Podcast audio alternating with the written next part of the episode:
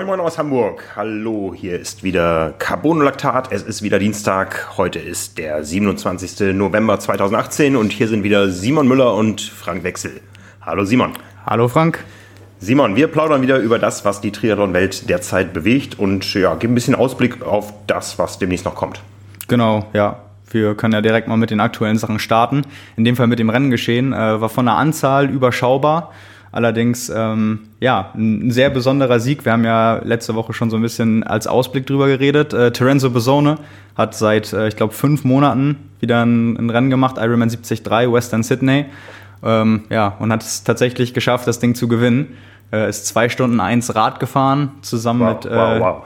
ja, zusammen mit Sam Appleton zusammen, ist dann 1,15 gerannt, schnellsten Halbmarathon. Und das, obwohl er gesagt hat, ich habe ja noch den Rennvorbericht geschrieben, er hat gesagt, das Einzige, wo er sich nicht wirklich sicher ist, ist ähm, bei seiner Laufform, weil das das war, was am längsten gelitten hat nach dem äh, Unfall, den er hatte. Und ähm, da, ja, war das mal ein Ausrufezeichen, dass es auch mit dem Laufen schon wieder ganz gut äh, funktioniert. Für alle, die da interessiert sind, auf seinem äh, Instagram-Account kann man so ein bisschen verfolgen, wie er wieder ins Training eingestiegen ist. Also mit Anti-Schwerkraft-Laufbändern, ähm, habe ich glaube ich schon mal gesagt, damit man weniger von seinem Körpergewicht ähm, belasten muss. Und äh, also eine Geschichten hat da auch einen coolen Einblick gegeben. Äh, ja, von daher, der ist äh, zurück und ähm, ja, auch gesund offensichtlich. Ich habe den zum ersten Mal wahrgenommen jetzt lachst du wieder gleich, 2003, äh, da ist er, glaube ich, U23 oder Juniorenweltmeister geworden in ähm, Queenstown in Neuseeland. Da war die Weltmeisterschaft mal verdammt spät, Anfang Dezember, als es noch die einzelnen Weltmeisterschaften gab vor der World Triathlon Series. Und äh, ja, seitdem kenne ich den. Das ist jetzt 15 Jahre her.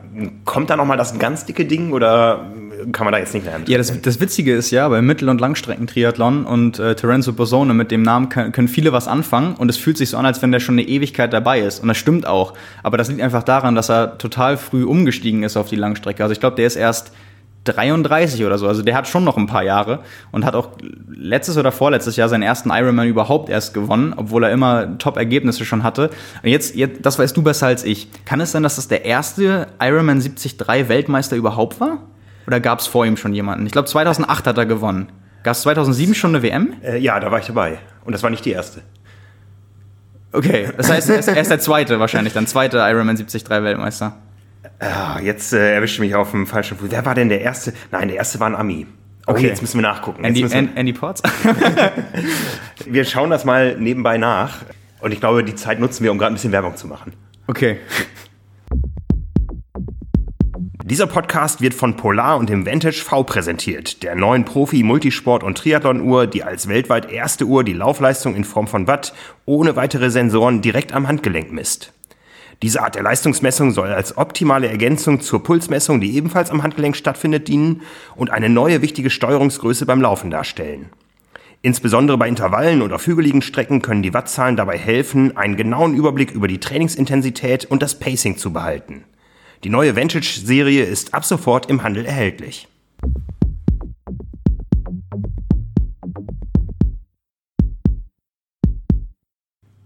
So, da sind wir wieder und jetzt sind wir auch ein bisschen schlauer. Also, der erste Ironman 73 Weltmeister war Craig Alexander. Ja, und, und danach Andy Potts und dann Terenzo Bosone. Genau. genau. 2008 hatte ich dann aber recht. Ähm, de deshalb, also zehn Jahre schon bei Mittel- und Langstrecke dabei, schon Weltmeister geworden. Also man hat jedes Jahr irgendwie so aufs Neue das Gefühl, der kommt in die Jahre, aber vergisst dabei eigentlich, dass der, dann müsste er 23 gewesen sein, als er ähm, Ironman 73 Weltmeister geworden ist. Also dem ist ja durchaus doch noch ordentlich was zuzutrauen äh, wenn, wenn der jetzt auch gesund bleibt. Ja, ich, ich war sogar dabei, äh, 2008, das ja. war noch in Clearwater, die ersten ja. paar Weltmeisterschaften äh, haben ja in Florida stattgefunden, waren organisatorisch, hm, ja. es war schwierig. Äh, ich weiß noch, ich kann mich an zwei Dinge erinnern. Äh, einerseits äh, haben wir mit allen Fotografen auf die Motorradfahrer gewartet, die da nicht kamen, angeblich, weil sie noch auf das Geld aus dem Vorjahr warteten. Also Boah, okay. die einzige Attraktion auf der Radstrecke war eine Brücke, also haben wir Fotografen da in der Sonne auf der Brücke gestanden und gewartet, dass die Radfahrer wieder kamen vielleicht wollte man auch nicht, äh, dass wir sehen, was auf der Radstrecke sich abspielt, weil das war ganz abenteuerlich. Das ging morgens richtig, richtig früh los, irgendwie um 5 Uhr irgendwas mit den Starts. Und zwar die Ältesten zuerst und dann die Age-Gruppe immer jünger werdend. Okay. Das heißt, die schnellen Jungen sind alle auf die Alten aufgefahren. Es ist eigentlich eine Traube nur noch angekommen. Okay. Und das Ja. andere war, ich habe Hulk Hogan gesehen. Sagt ihr nichts? Doch, doch, ja, doch, auf jeden Fall. Er fuhr nämlich mit seinem Trike durch Clearwater. Ja, und er Ach, sah was. aus wie im Fernsehen. Ja, okay. ja, also ähm, von daher, wir, wir haben das hier gerade offen und schauen darauf. Ähm, also alles wissen wir dann auch nicht auswendig. Ähm, Zweitplatzierter in dem Jahr, wo Bosone gewonnen hat, war Andreas Rehlert. Ja, Das ja. hätte ich jetzt äh, auswendig tatsächlich nicht gewusst. Ähm, aber es ist eigentlich eine, eine schöne Überleitung ähm, zu dem, was jetzt noch kommt am, am Wochenende. Wir haben letzte, letzte Woche gesagt, ähm, Andi Rehlert steht auf der Startliste vom äh, Ironman Argentinien. Jetzt sind wir ein bisschen schlauer. Er wird nicht starten, dafür die Woche darauf beim Ironman 73 Bahrain an den Start gehen, quasi sein Comeback jetzt geben nach der Verletzungspause. Ist, glaube ich, eine vernünftige Entscheidung, erstmal über 73 anzutreten. Ja, vor allem wenn so viele Monate da auch Wettkampfpraxis fehlt, ne? nicht gleich da so weite Reise und jetzt Familie mit zwei Kindern und so und dann, also wahrscheinlich eine kluge Entscheidung. Ja, da sind wir sehr, sehr gespannt auf das Comeback. Genau. Vielleicht noch zu, zu Western Sydney, wollen wir die, die Frauen nicht unterschlagen. Ähm, Radger Kadefeld hat, hat da gewonnen, relativ deutlich. Ähm, ja, und äh, da kommen wir nämlich bei dem Namen auch zu einem Thema, was wir uns für heute so ein bisschen rausgesucht haben, nämlich äh, wer hat 2018 alles aufgehört? Ähm, ja, nämlich unter anderem auch Brad Kadefeld. Von daher muss es jetzt die Frau richten in der Zukunft. Einer muss aufs Baby aufpassen. Ja, Ja, genau. Ähm, auch ein anderes Paar, was jetzt zumindest da sportlich äh, getrennte Wege geht in der Zukunft. Yvonne von Flerken. Ja, Ähm, ja, was mich da interessieren würde, solange wie du schon dabei bist und äh, sie auch, wann seid ihr euch das erste Mal begegnet? ich glaube, das war irgendwo in Rot. Ja, wo sie auf einmal wie äh, aus dem Nichts kam. Äh, damals ähm, als äh, Duathletin ist sie quer eingestiegen in den Triathlon, hatte aber auch irgendwo eine, eine äh, sehr kräftige Vergangenheit. Also sie war fast äh, Bodybuilderin damals. Ja. Ist also danach erst wieder richtig fraulich geworden und war feilschnell. Ja, damals äh, Weltrekord aufgestellt irgendwann in, in Rot, also Weltbestzeit auf der Langdistanz und ich glaube, es gibt keine Profiathletin, die mehr Langdistanzen in ihrem Leben absolviert hat äh, als Yvonne. Komm, jetzt, jetzt fang nicht schon wieder mit einem Thema an, wo wir recherchieren müssen. Das, können wir uns nicht leisten. Ähm, nee, aber äh, stimmt, stimmt schon. Also, ähm, ja, mal, mal schauen. Vielleicht äh, nutzt sie die Gelegenheit, um jetzt ihren äh, frisch gebackenen Mann in Zukunft auch ein bisschen zu supporten. Per van Flerken, genau, Genau. genau. ne, ist gerade gestartet in äh, Thailand, Ja. Laguna Phuket Triathlon. Jetzt Ja. müssen wir wieder recherchieren, wo ist er da gelandet? Oh, jetzt, jetzt wirfst du mich ins kalte Wasser. Kann ich dir nicht, nicht genau sagen.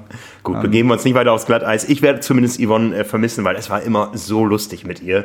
Interviews haben richtig Ja, Spaß gemacht. Interviews und Ja. Pressekonferenzen auch gra grandios. Also wirklich äh, sehr, sehr großartig. Haben wir auch schon mal gesagt, äh, Pressekonferenzen von, äh, von den Frauen nach großen Rennen sowieso immer sehr amüsant, weil da alle dann immer sich gegenseitig in den Himmel loben und dann, ja, aber wie, aber wie du heute performt hast, ja, aber du bist so, so Rad gefahren. Aber wenn ich so schnell schwimmen könnte wie du, das ist dann immer, wenn Lucy Charles dabei ist.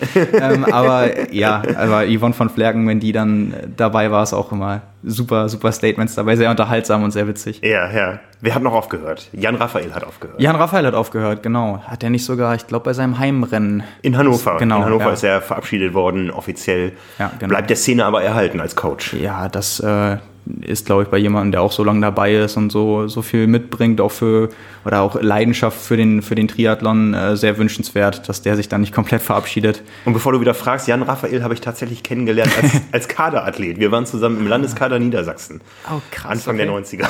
Ja, oh. Und äh, er ist mir in Erinnerung geblieben. Er hatte nämlich eine Frisur. Äh, er hat sich ein Schachbrett auf den Kopf rasieren lassen. Er hat eine Wette verloren, hoffentlich. Ich weiß es nicht. Ich weiß es nicht. Ja. Jan, wenn du das hörst, lass uns, lass uns gerne wissen, äh, was damals die Umstände dafür waren. Frank, du packst hier Ja. Geschichten aus, das ist ja, das ist ja unfassbar. Davon habe ich ja noch nie gehört. ja, es war ein Schachbrett. Es war vielleicht eine Wette. Es war aber cool. Ja, ist, äh, wow. Habt, habt ihr dann auf seinem Kopf auch versucht, Schach zu spielen? Nein, davon war zu rund. Ja, die Figuren sind immer runtergefallen. ja, okay. Nee, aber ähm, genau, wer hat sonst noch aufgehört? Äh, Leander Cave, äh, Liz Blatchford. Auch an Leander Cave habe ich eine frühe Erinnerung. Ich glaube, sie war 2000. Oh, jetzt erwischst du mich. Äh, zwei war sie, glaube ich, Weltmeisterin auf der Kurzdistanz in Cancun. Und ich weiß noch, sie war auf der Siegerparty abends strunzdicke. jetzt, zieh, zieh nicht ihren Namen und so weiter. Ne? Also, Nein, nein. Aber äh, da, da kann ich dir leider nicht äh, bei den Erinnerungen auf die Sprünge helfen. Ich glaube, da habe ich ungefähr die Grundschule verlassen oder so. Also, Ja, also hab, äh, auch an diese Weltmeisterschaften habe ich drei Erinnerungen. Äh, die, die eine ist, äh, Leander Cave war besoffen. Ähm, äh, Tim Don hat, glaube ich, bei den Männern gewonnen. das kann gut sein. Äh, die andere ist, äh, wir mussten die ganze Woche, gab es, äh, gab es zum Frühstück und zum Abendessen im Hotel immer das Gleiche. Es gab immer ähm, Hühnchen mit Reis, ähm, Erbsen und, äh, und äh, Mohrrüben. Jeden Tag, Tag ein und Tag aus. Ne? Und da haben wir uns so gefreut auf diese Siegerehrungsparty, die da in einem großen Saal stattgefunden hat. Das Buffet wurde eröffnet und es gab wieder das Gleiche. und, und, und die dritte Erinnerung war, ähm, äh, ein, ein Offizieller der ITU kam im Ziel völlig aufgeregt auf mich zu, wir brauchen Fotos und du hast eine Kamera. Ja, also die ITU hatte keinen Fotografen und das war Oh. mein Start äh, in äh, die Rolle des äh, offiziellen Fotografen der ITU, die ich dann von 2003 bis äh, 2008 Ach echt, so, ausgefüllt so habe. ist das entstanden. Das habe ich auch noch nie gehört. Jedes Weltcuprennen, äh, jede Weltmeisterschaft äh, Ja. mit der Kamera begleitet habe und mit den Athleten unterwegs war. Es waren große Zeiten, aber die waren verdammt anstrengend und was für junge Leute. Ja, ja, cool. Also das war jetzt auch nicht abgesprochen, dass du quasi zu jedem Namen da auch äh, irgendwelche Geschichten von wirklich äh, sehr lang her auspacken kannst. Aber ähm, Ja, machen wir weiter, wir hatten noch aufgehört. ja, genau. Ich habe auch nur noch einen hier stehen, äh, Cameron Dye oder. Cam Bin Dye, genau. das haben wir eben schon festgestellt. Äh, genau, der hält sich auch sonst immer meistens bei amerikanischen Rennen auf oder hat sich da aufgehalten. War auch in den letzten beiden Jahren, als es noch stattgefunden hat, beim Island House Triathlon auf den Bahamas. Ja. Ein starker Radfahrer. Und ähm, ja, also wenn wir jemanden vergessen haben sollten jetzt bei der Liste, dann äh, schreibt uns das gern oder kommentiert das und macht uns darauf aufmerksam. Äh, genau, wir haben ein bisschen gesammelt. Ähm, ja, aber damit ist die Liste auch schon wieder zu Ende. Machen wir weiter mit einem Ausblick aufs Wochenende. Da haben wir nur kurz einmal angerissen, was so Sache ist. Ähm, Ironman Argentinien. Ähm, genau, sind äh, South American Championships, also gibt zwei Quali-Plätze jeweils für die, für die Profis. Und doppelt so viele für die Age-Grupper. Ich Ja. kenne auch Europäer, die dahin unterwegs sind. Echt? Ja, ja. Ein Ja. Freund aus Zürich, Okay. der möchte da die Hawaii-Quali früh lösen. Und ähm, ja, ich bin sehr gespannt.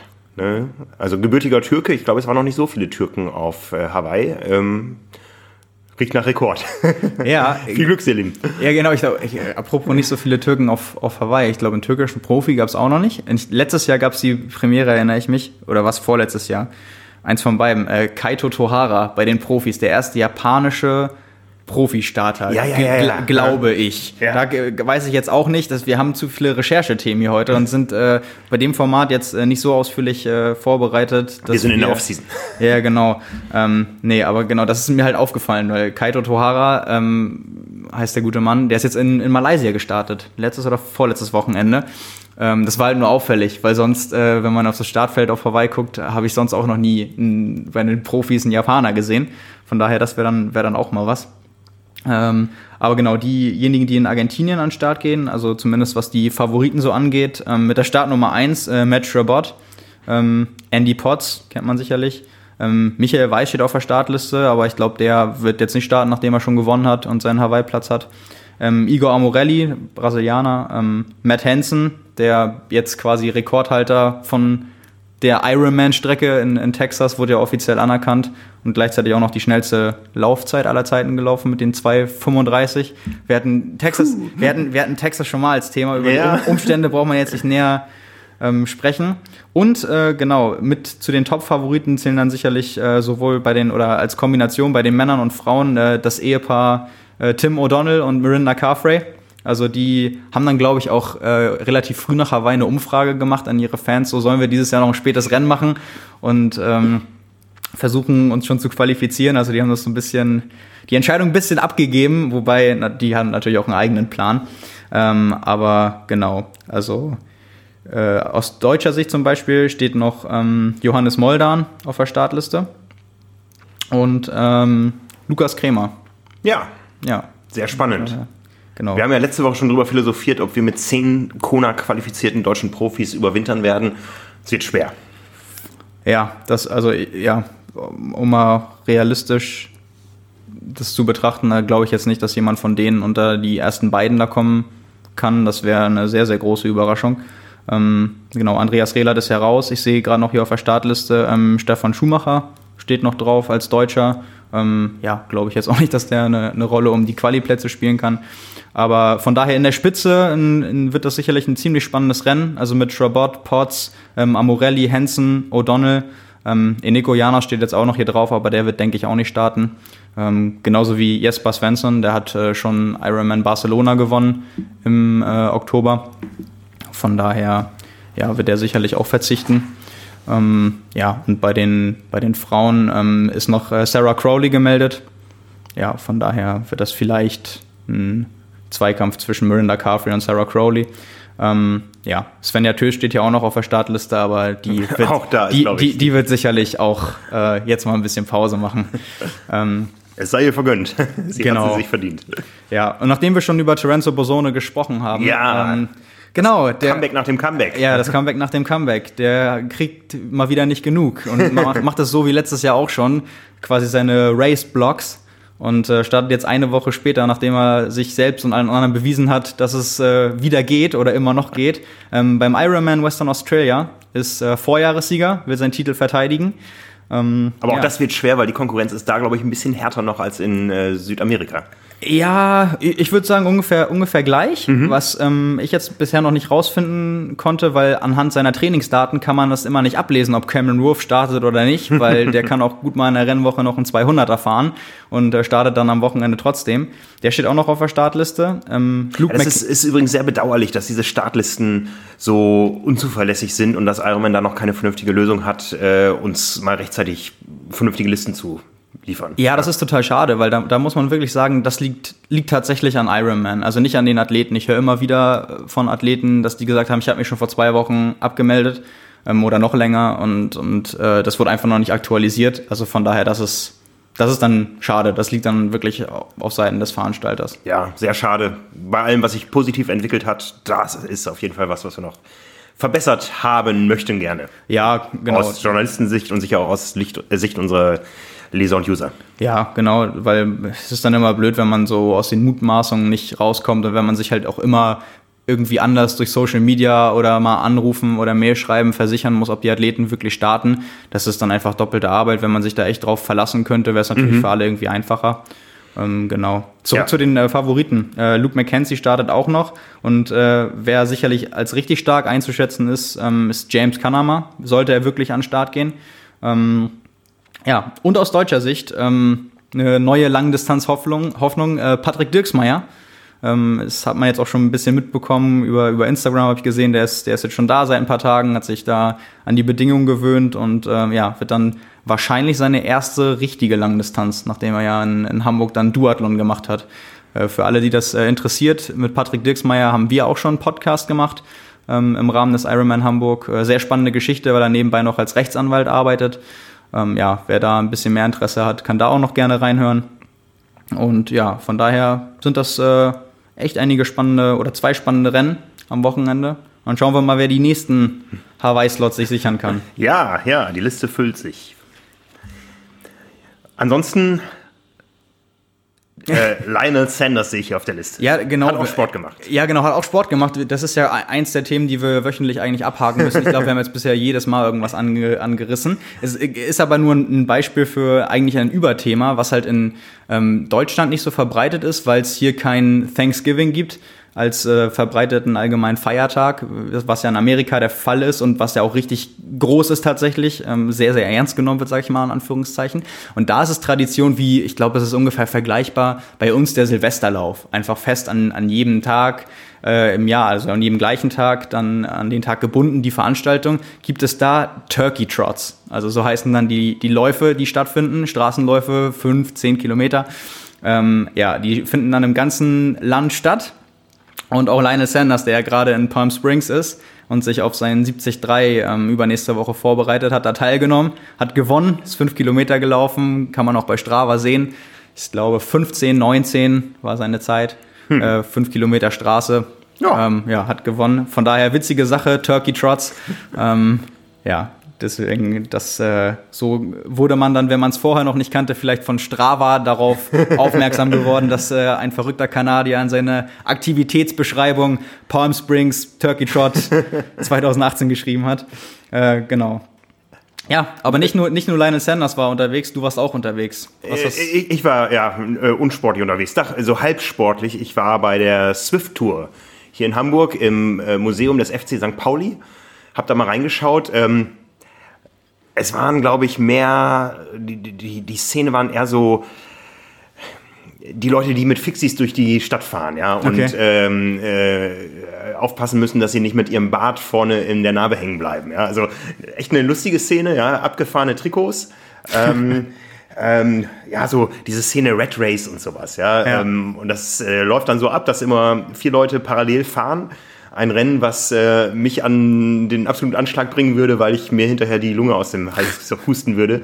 Irgendwie so, die besten Zeiten lagen eben so bei drei Minuten, unter drei Minuten ja. Vollgas. Das ist voll nicht meins. Also da, nee, ich brauche da mehr Anlauf und ähm, äh, es, es, war aber voll, ja. Ich äh, habe das ein oder andere bekannte Gesicht gesehen, aber mehr so Leute, die, die äh, jetzt nicht unbedingt äh, Ironman machen oder Triathlon, ähm, eher so eine sehr spezielle Radfahrerzielgruppe. Ja, wie viel ja. war da insgesamt so los?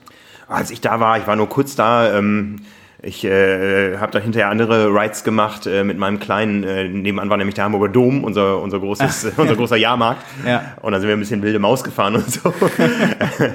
ähm, aber als ich da war, waren so 100 Leute da, würde ich sagen. Und das ah, okay. ging ja dann über den ganzen Abend. Ja, also, ja. Ähm, doch, äh, kultige Veranstaltung. Kann ich nur jedem empfehlen. Ich weiß nicht, wie weit die mit ihrer Tour sind. Die sind ja gerade unterwegs.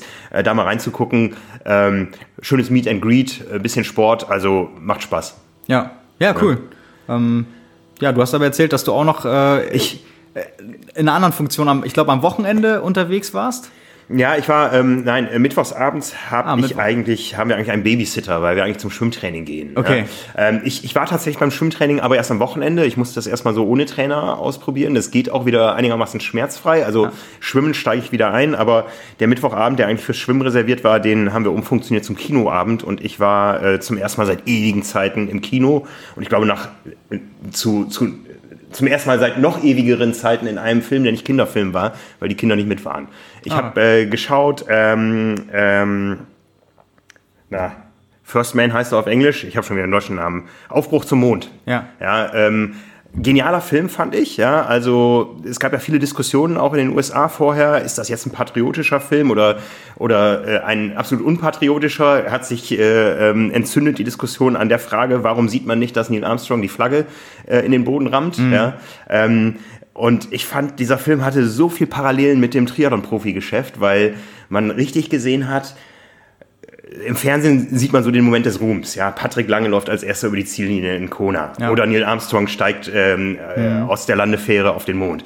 Aber was da vorher an Arbeit drin steckt, das ist bei Astronauten nicht anders als bei Triathleten. Ja. ja. Auch so diese Behausung, ja, das ist alles, man denkt, ich, ich weiß nicht, wer da draußen vielleicht die Illusion hat, dass ein Profi-Triathlet in Fünf-Sterne-Hotels absteigt und ähm, sein, sein äh, Rad beim Valet Parking abgibt. Das ist absolut nicht so. Ja, ja. ich meine, wir waren beide schon in auf Fuerteventura, haben in den Viviendas gewohnt. Ja, das ja. ist also die Bedienstetenunterkunft des Hotels ähm, hinterm Berg, ähm, Jugendherbergsniveau und da wohnt man dann Tür an Tür mit Leuten wie Sebastian Kienle oder so, denen das egal ist, wie sie hausen. Hauptsache, sie können vernünftig trainieren. Ja, ja. also das war so eine pa Parallele. Ja. ja, ja, auf jeden Fall. Also ähm du sagst es gerade schon, natürlich gibt es da einige Ausnahmen, aber viele, die auch echt erfolgreich sind, machen es genauso. Also ich habe ja auch schon mal gesagt, als ich da war, die, die norwegischen Kurzdistanzler oder auch Leute wie, wie Mario Mola und so weiter, ähm, die waren da auch. Ja. Und das ist dann, äh, muss man aber auch fairerweise sagen, die sind auch den ganzen Tag unterwegs. Also die, die sitzen da nicht viel rum und schauen dann die Wand an. Das kommt eigentlich nicht drauf an, wo die da wohnen. Die müssen einfach nur irgendwo schlafen können und Hauptsache das Buffet ist ordentlich. Ja, ja,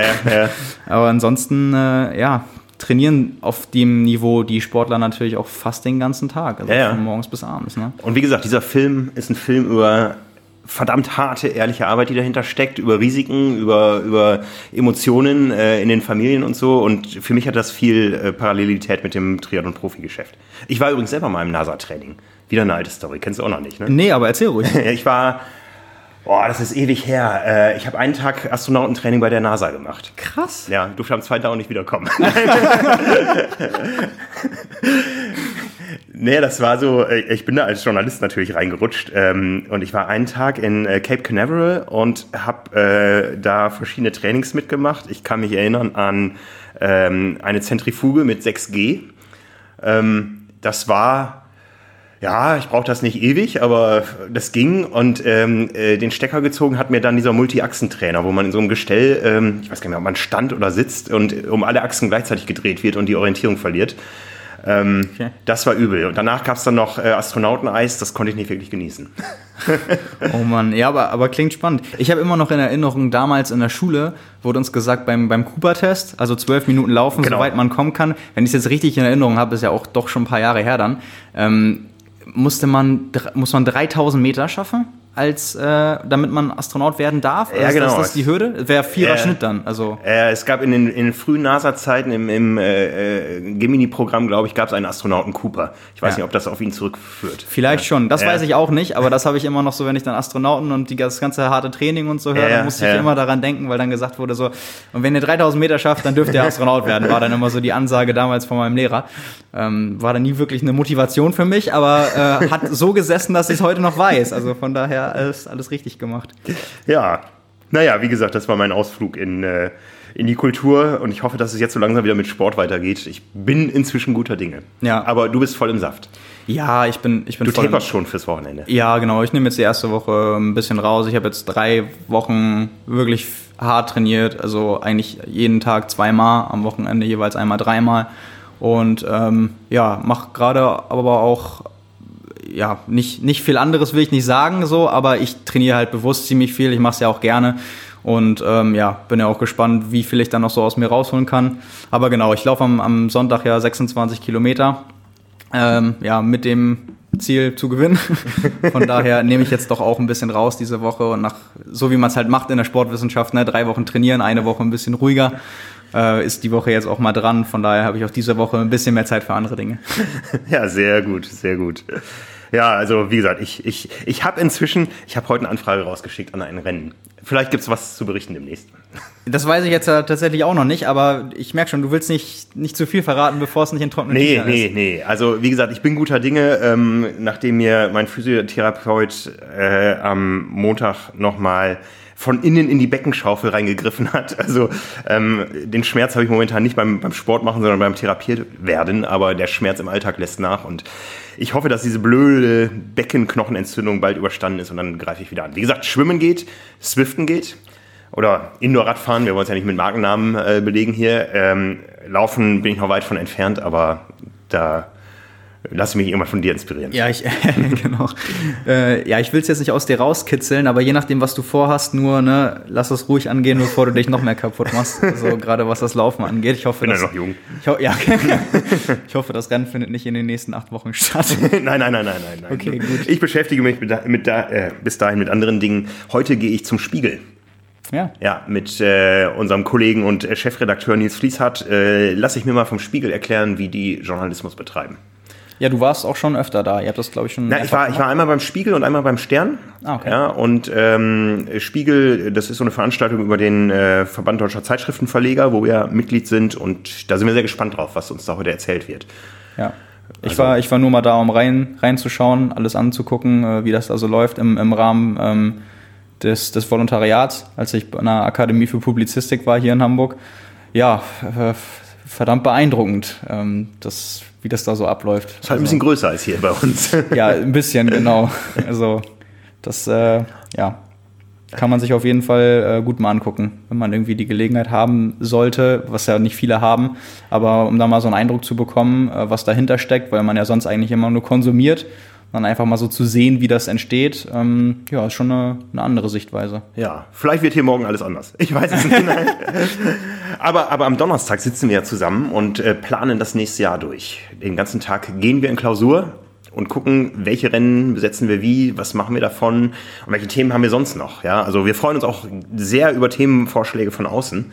Ja. Also wir machen das Ganze ja für euch und wenn ihr Ideen habt, über was ihr gerne mal etwas ausführlicher lesen möchtet oder hören möchtet, sehr, sehr gerne.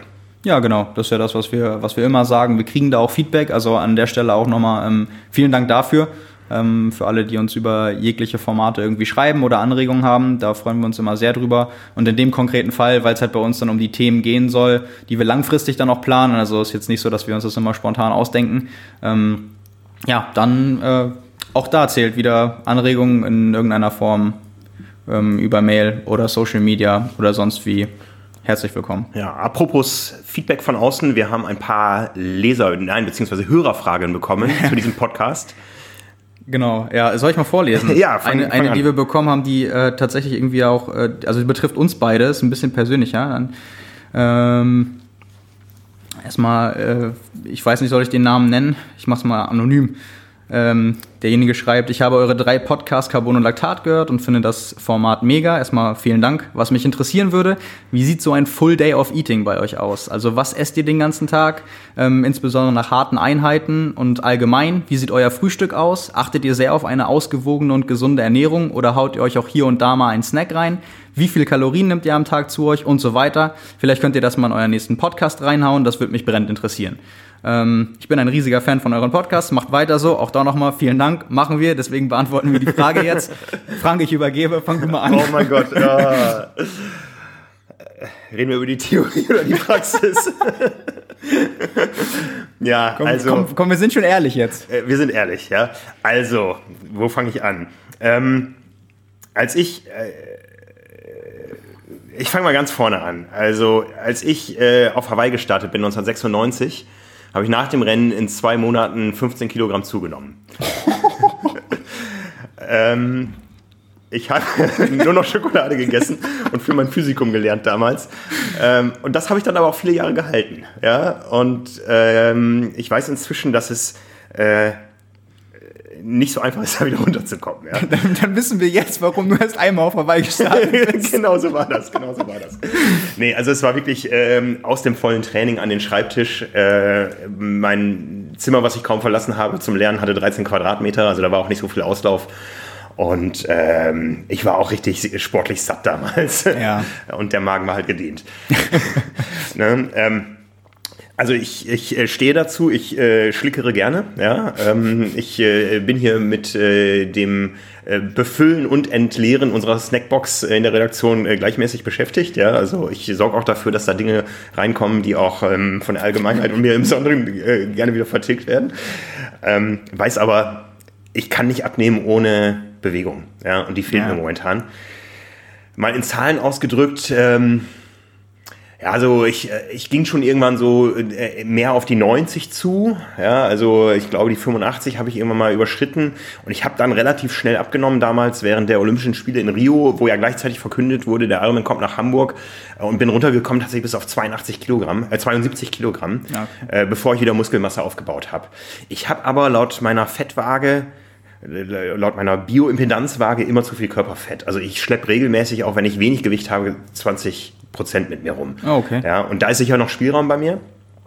Äh, momentan, das habe ich ja schon vor einer oder zwei Wochen erwähnt, äh, versuche ich es mit Intervallfasten. Das heißt, äh, jetzt haben wir es hier zur Aufnahmezeit mittags. Ich warte auf mein erstes Essen heute. Oh. Ja, ähm, das ist nicht mehr einfach, aber es funktioniert. Man gewöhnt sich schnell dran. Aber äh, richtig große Sprünge werde ich erst machen, wenn ich mich wieder ernähre. Und wenn ich wieder im Sport bin, dann werde ich das Ganze auch sehr bewusst machen. Ja, ich habe ja ähm, äh, damals äh, in der Vorbereitung auf Hamburg vor äh, inzwischen ja eineinhalb Jahren, als ich so voll im Training war, ähm, eine hochkompetente Ernährungsberatung gehabt durch Caroline Rauscher. Das hat sehr viel Spaß gemacht, sehr viel Erkenntnisse gebracht. Ähm, habe mich also sehr, sehr bewusst ernährt ähm, und auch sehr bewusst das äh, Thema Essen und Ernährung abgestimmt aufs Training. Ja, habe also äh, letztendlich zwei Strategien gefahren, die am Ende eine wurden. Äh, A, nach dem Training das zu mir zu nehmen, äh, was ich brauche, um schnell zu regenerieren, also sehr eiweißbetont. Ähm, und während des Trainings genau das zu mir zu nehmen, was dem Sinn der Trainingseinheit entspricht. Das heißt durchaus mal nüchtern Einheiten, wo man nichts zu sich genommen hat, aber auch Einheiten, wo man sehr viel einfache Zucker zu sich genommen hat, um einfach das für den Wettkampf zu trainieren. Ja, hast du in der Zeit, wo du darauf geguckt hast, ähm, einen Überblick gehabt, wie viel Kalorien das am Tag sind? Nein, nicht wirklich. Also Nein, einfach nach, hab, nach Hungergefühl. Nach Hungergefühl, ja. genau. Nach Hungergefühl. Ähm, ich habe auf die Waage geguckt, aber nicht auf die Kalorien. Ja, okay. Ich habe mein Wettkampfzielgewicht damals nicht erreicht. Ähm, da fehlte ein bisschen was oder da war ein bisschen zu viel drauf. Ähm, da ist sicher für ein späteres Rennen unter leistungssportlichen Gesichtspunkten sicher noch Spielraum drin. Äh, aber es muss auch irgendwo umsetzbar sein. Und es ist sicher ja, einfacher umsetzbar im Alltag, wenn man, äh, wenn man das für sich machen kann, als wenn man eine Familie dabei hat, die natürlich da wenig Rücksicht drauf nimmt. Ja, ja, absolut. Ja, so wie du das gerade in der Theorie gesagt hast, wie, wie du es gemacht hast vor Hamburg, ist eigentlich schon fast die Beantwortung ähm, für mich. Also ich mache es auch genau so, dass ich, also mit dem Unterschied, ähm, ich esse halt keine Süßigkeiten, beziehungsweise kaum Süßigkeiten und dann nur äh, irgendwas mit Erdnussbutter. ähm, nee, aber ich, ich, ich kann das ganz gut ähm, halt so die, die Finger davon lassen, weil mir vieles einfach auch nicht schmeckt. Ja, also das, das ist, ist ja, das ist ja, das sagt ihr ja immer wieder irgendwie, dass das halt irgendwie beneidenswert ist, weil ich dann immer das Beispiel bringe, wenn ich im, im Supermarkt vorm Regal stehe bei den Süßigkeiten und wirklich auch sagen könnte, so vom Gewissen, ich kann heute einfach mal essen, was ich will. Mhm. Ähm, ich würde nicht viele Sachen finden, wo ich sage, oh, da habe ich jetzt richtig Lust drauf. Einfach, wenn mir vieles davon auch nicht schmeckt. Und zu süß ist dann, es gibt einige Ausnahmen, aber ähm, ja, wenn ich voll im Training bin, dann ähm, kommt sowas auch selten vor. Ich muss sagen, das ist dann immer so ein halber Kompromiss. Ähm, wobei das ist jetzt doppelt gemoppelt, ein Kompromiss kommt dann immer entgegen, aber ähm, Proteinriegel esse ich. Das sind so, das ist so meine Art von Snacks. Das sind so ein bis zwei am Tag, immer so, wenn ich dann unterwegs bin ähm, oder direkt mal nach dem Training oder so. Ansonsten, so wie du schon gesagt hast, ich mache auch relativ viele Nüchterneinheiten, ähm, Laufen oder auf der Rolle. Vorher ähm, trinke ich irgendwie dann, das ist das nächste Thema, also ich, ich trinke eigentlich keinen Kaffee, auch hier auf der Arbeit. Ich trinke maximal einmal am Tag äh, Kaffee und das eigentlich nur um dann irgendwie das Training zu verstärken, sage ich mal, einfach vorm nüchtern Training, trinke ich einen Kaffee und äh, nehme eine grüne Teekapsel, einfach so für den Fettstoff, fürs Fettstoffwechseltraining. Ähm, ja, aber weniger Kaffee für den Genuss. Genau das, das da. Und ansonsten, ähm, ich gucke auch nicht auf Kalorien und mach's dann auch, auch so, dass ich irgendwie, ähm, ja, so wie du schon gesagt hast, bei den harten Einheiten da auch äh, immer ausreichend ISO und ein Gel und so und Verpflegung natürlich vor einem Rennen auch teste in solchen Einheiten.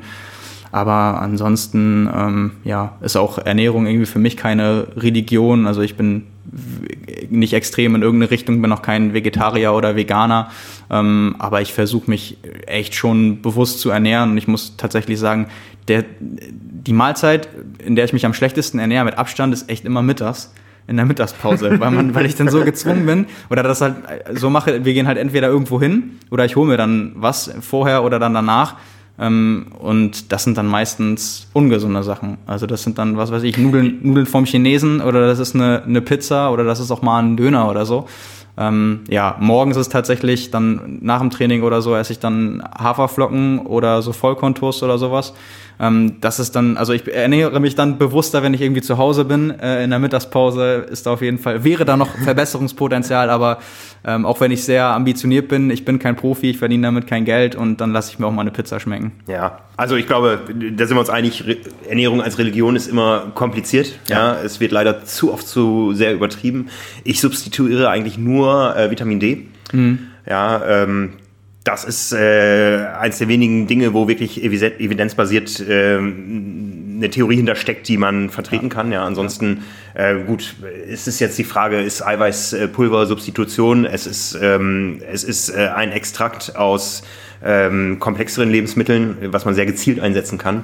Ja. Aber ansonsten, ich versuche auf Süß Süßstoffe zu verzichten. Ja, ja, ja ich auch. Und ähm, ich, ähm, wir haben gerade mit der Familie drüber gesprochen ähm, wir werden uns bewusster in einigen Dingen ernähren. Ich hole mir zum Beispiel oft mittags hier einen Salat, habt ihr alle schon gesehen. Ja. Und das werde ich demnächst mit einer Dose machen, die einen Deckel hat und nicht jedes Mal einen Pappteller oder einen Kunststoffteller mit dem Kunststoffdeckel da ja. mitschleppen, um ja. den hier in den Müll zu werfen. Ja, das ist ja. natürlich auch ein gutes Bewusstsein. Also ich weiß nicht, wie ihr das oder wie das bei euch ist jetzt mit zwei, ich sag mal, kleineren Kindern noch irgendwie. Was mir da auch sehr geholfen hat, abseits vom Sport, ich habe ja äh, auch irgendwie erst mit, mit 17 angefangen mit Triathlon, aber ich hatte irgendwie immer schon so vom Elternhaus so ähm, gesundes Ernährungsbewusstsein, immer viel, fast alles irgendwie Bio, wenn es geht. Mhm. Ähm, dann auch so, wenn, wenn man mal als Kind irgendwie Schokolade gegessen hat, dann immer schon so 70 Prozent Schokolade oder sowas. Also das hat mir da sicherlich auch geholfen. Vielleicht kommt das auch tatsächlich dann daher, dass ich nicht so dieses Bedürfnis nach Süßigkeiten habe. Aber genau, also da gucke ich dann schon so irgendwie so viele, viele Bio-Sachen und ähm, das ist äh, so Obst und Gemüse natürlich. Ja, aber was du halt auch sagst, dieses Bewusstsein dafür zu haben, ähm, ist da sicherlich auch Ja. äh, entscheidender wir, Punkt. Wir haben tatsächlich am, am Sonntag mit äh, den Kindern zusammengesessen und mal überlegt, wie, wie können, was können wir für Dinge im Alltag, vor allen Dingen im Bereich der Ernä- Ernährung ändern, um, um diesen Planeten besser zu verlassen, als er momentan ist. Ja, und äh, da haben wir Dinge beschlossen, aber ich, also meine Kinder sind acht und ja, fünf vor zwölf, also ziemlich genau fünf Tage vor zwölf. ähm, und ich war total baff, was da von denen an Input kam. Ja, also wir essen sonntags Brötchen, aber die kommen demnächst äh, zu Fuß oder per Rad und nicht mehr mit dem Auto. Ja, das sind so Kleinigkeiten. Und äh, wir haben beschlossen, dass wir keine Wurst mehr essen. Ja, die Kinder mochten gerne Wurst. Ich habe sie auch nicht liegen lassen, wenn sie irgendwo lag. Aber wir wissen, dass äh, Massentierhaltung nicht gut ist. Wir wissen, dass ähm, Massentierhaltung A fürs Tier nicht gut ist und B auch für die, für die Umwelt nicht gut ist. Ja. Äh, und wir wissen aber auch, dass äh, Wurst für uns nicht gut ist. Ja, es ist äh, neulich gab es auf Spiegel Online mal eine große Studie, was sind die Faktoren, die man im Leben ändern kann, um nicht an Krebs zu erkranken. Ja, und jede Verarbeitung von Fleisch zu Wurst erhöht das Risiko, dass dieses äh, Endprodukt dann irgendwo krebserregend ist. Um, um da vielleicht auch einen Triathlon-Bezug herzustellen, Jan Frodeno hat ja auch gesagt, warum verzichtet er auf Fleisch? Er hat keine Lust, irgendwann einen positiven Clenbuterol-Test Ja, zu ja. haben. Also Ja. bei vielen Sachen weiß man auch nicht, was da drin ist. Das ist auch für uns äh, Sportler natürlich sehr relevant. Also gerade wenn man auch dann natürlich bei den Profis irgendwie getestet wird, aber auch einfach für, für jeden anderen, der sich damit beschäftigt, Gesundheit selbst oder auch was ist da drin. Und manchmal weiß man halt nicht, was da drin ist. Ne? Und das ist dann immer, also das gibt mir immer schon so ein Unwohlsein, weil bei Fleisch, wenn man das auch mal sieht, was du schon gesagt hast, ne, in den gibt's ja etliche Dokumentationen, wenn man sieht, wie die Tiere gehalten werden, wie die gefüttert werden, wie das verarbeitet wird. Ja, das- Also bei uns wird es weiterhin Fleisch geben, aber es ist Ja. dann äh, Fleisch, wo wir wissen, wo es herkommt. Ja. Und es ist in äh, Dosierungen, die, die man braucht. Also ich bin fest der Überzeugung, bin der festen Überzeugung, dass der Mensch Fleisch braucht und dass es ihm nicht schadet, ähm, aber nicht in Übermaßen. Ja, also genauso halte ich es auch. Also ich weiß dann, wo es herkommt und äh, auch in geringen Maßen. Ja. Ähm, und äh, Schweinefleisch zum Beispiel, so wurde ich auch so ein bisschen, sag ich mal, erzogen, weil das ja immer quasi das schlechteste Fleisch wird ja immer angepriesen, so habe ich das dann auch gesagt bekommen immer. Ähm, habe ich auch nie gegessen, esse ich auch nicht. Ja. Also das sicherlich auch kann, kann nicht schaden. Und wir haben dann am Sonntag feierlich die letzte Thunfischdose unseres Lebens geöffnet, weil Thunfisch wird nur noch als Poker auf Hawaii. Jawohl, das, das, das ist doch jetzt mal, um äh, einen Punkt zu machen bei der Ernährung, äh, ein schöner Abschlusssatz. Ja. Ja, haben wir noch was? Äh, Feedback von außen? Also mein Gewicht. Äh, genau, die zweite Frage, da hast du schon indirekt in, in der Frage drauf geantwortet, war nochmal die Frage, weil du gesagt hast letzte Woche ähm, mit 80 Kilo und äh, mit Hartwig Töne bei der, bei der Selfish Night im Hintergrund, weil ihr äh, gerade etwas andere Körperform habt als die äh, Gewinner, die dann da geehrt werden, äh, war die Frage nochmal, welchen Körperfettanteil du hast bei 80 Kilo und wie groß du bist, damit man das so ein bisschen einordnen kann, weil 80 Kilo kann ja viel und kann wenig sein. Ja, also ich bin derzeit 1,81 groß, da wird sich auch nicht viel dran ändern. Ich wiege derzeit 79 Kilogramm. Äh, Mein Traumwettkampfgewicht sind 72. Ja, in Hamburg bin ich damals angetreten mit 75 am Ende. Und mein Körperfettanteil äh, laut dieser Waage ist äh, immer so rund 20 Prozent. Also ich bin nie deutlich unter 18 gekommen. Ähm, und auch nie über 22. Ich weiß nicht, ob die Waage kaputt ist oder ob das Messverfahren zu ungenau ist. Es ist ein chinesisches Fabrikat. Ähm, ich äh, sehe, merke, fühle aber, dass ich da Potenzial habe. Ja. Ja, das ist bei mir leider nicht so. Marc, Marc hat mir bei der letzten Leistungsdiagnostik, also von, von Steps, ähm, gesagt, äh, beim, da ist nicht mehr so viel zu hören. Ich, ich hatte da 8% Körperfett bei 72 Kilo und 1,82 Größe. Also das ist nicht, Was, glaube was ich, haben Triathlon-Profis? Drei, vier Prozent die Männer? Ja, so, ich würde sagen um die 5, so Okay. 5, 6. Also variiert natürlich sehr. Christian Blumfeld hat 15, gewinnt trotzdem Rennen. nee, aber ähm, wobei das ist jetzt unfair, weil der hat extrem abgenommen. Ich weiß nicht, ob du das Bild hast wahrscheinlich nicht gesehen. Das hat er, glaube ich, bei Strava oder so hoch äh, geladen. Da muss man jetzt mal fairerweise sagen, das ist nicht böse gemeint. Ich bin ja, ist ja quasi mein zweitliebster Triathlet äh, nach Lionel Sanders. äh, wir nennen ihn sonst immer ähm, spaßeshalber den dicken Norweger. Das, den Spaß kann man ja machen, weil der hat ja den Erfolg. Aber der hat so krass abgenommen, der ist jetzt richtig, also der hat auch jetzt irgendwie 6, 7 Prozent Körperfett. Der braucht jetzt einen neuen Spitznamen von uns. Also ähm, ja, aber sonst so in dem Bereich bewegen sich die meisten. Ja, also ich, ich äh, versuche äh, mit großem Ehrgeiz derzeit in vielen Physiotherapiesitzungen Sitzungen meinen äh, Körperfettmantel gegen ein Muskelkorsett zu tauschen. Das ist verdammt harte Arbeit. Ähm, das ist meine zweite Schwäche. Ja, also da, wo, wo Fett ist, sollten eigentlich Muskeln sein. Ähm, Aber auch da bin ich sowas von weit vom Optimum entfernt, was man als Triathlet haben sollte. Ja, ist ein, ist ein langer Weg. Aber hoffentlich äh, hat dich der, der Kinofilm ausreichend inspiriert, um das jetzt, wenn du wieder, wieder kannst, auch voll durchzuziehen. Ja, ansonsten äh, sorgen wir dafür, die Leute zu inspirieren. Wir machen nämlich am Donnerstagabend gibt es eine Premiere ähm, in Verbindung mit unseren Trainingsplänen in der Zeitschrift Triathlon. Wir gehen live auf Sendung mit Manuela Dirkes, die mit uns allen Rumpfstabilübungen machen wird und Gymnastik machen wird. Ja, Auf genau. YouTube, Donnerstagabend, einmal im Monat eine Live-Sendung. Ihr könnt gerne da Fragen stellen, ähm, euren Input dazugeben und vor allen Dingen eifrig mittouren. Genau, live mitmachen oder im Nachgang, wenn ihr zu der Zeit keine oder zu dem Zeitpunkt nicht live dabei sein konntet, einfach äh, hinterher mitmachen, nachmachen. Ähm, genau, wird es dann auch als Video geben, nicht nur live. Genau, der Kanal ist Triathlon Insider auf YouTube. Und wie gesagt, am Donnerstagabend geht es um 20 Uhr live los. Genau, und wir haben ja immer jetzt äh, oder die letzten vier Wochen dienstags dieses Format, äh, Carbon und Laktat, haben aber auch immer noch einen zweiten Podcast in der Woche rausgebracht.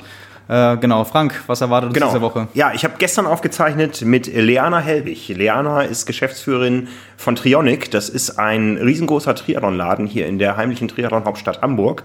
Und mit der habe ich darüber gesprochen, wie denn eigentlich so ein Triathlon-Einzelhandel funktioniert ähm, ob es Trionic auch online gibt oder geben wird, äh, was so insgesamt an Philosophie dahinter steckt.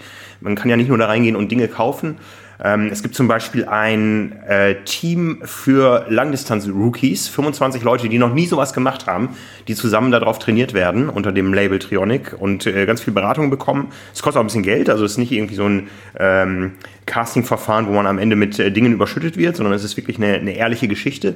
Und äh, die Folge geht auch am Donnerstag online. Ja, klingt spannend. Ähm, ansonsten, nächste Woche, hier Dienstag, tausche ich die Plätze oder tausche ich meinen Platz mit äh, Nils Fließhardt. Genau. Meinem Chefredakteur. Ja, weil du ja am äh, Wochenende einen Lauf gewinnst und nicht wirklich äh, mit äh, dem Restteam, mit unseren Kollegen auf der Selfish Night sind, äh, werden wir über die Triathlon Awards sprechen und das Ganze mal analysieren aus unserer Sicht. Wir wissen ja jetzt schon viel mehr als der Hörer da draußen. Am Samstagabend überreichen wir die Preise für den Triathleten des Jahres, die Triathletin des Jahres, einen oder eine Aufsteigerin des Jahres und die besten Rennen auf der Sprint- und Kurzdistanz als eine Kategorie, die Mitteldistanz als zweite und die Langdistanz als dritte Kategorie. Und ja, das wird wieder ein bunter Abend. Also ich freue mich sehr drauf.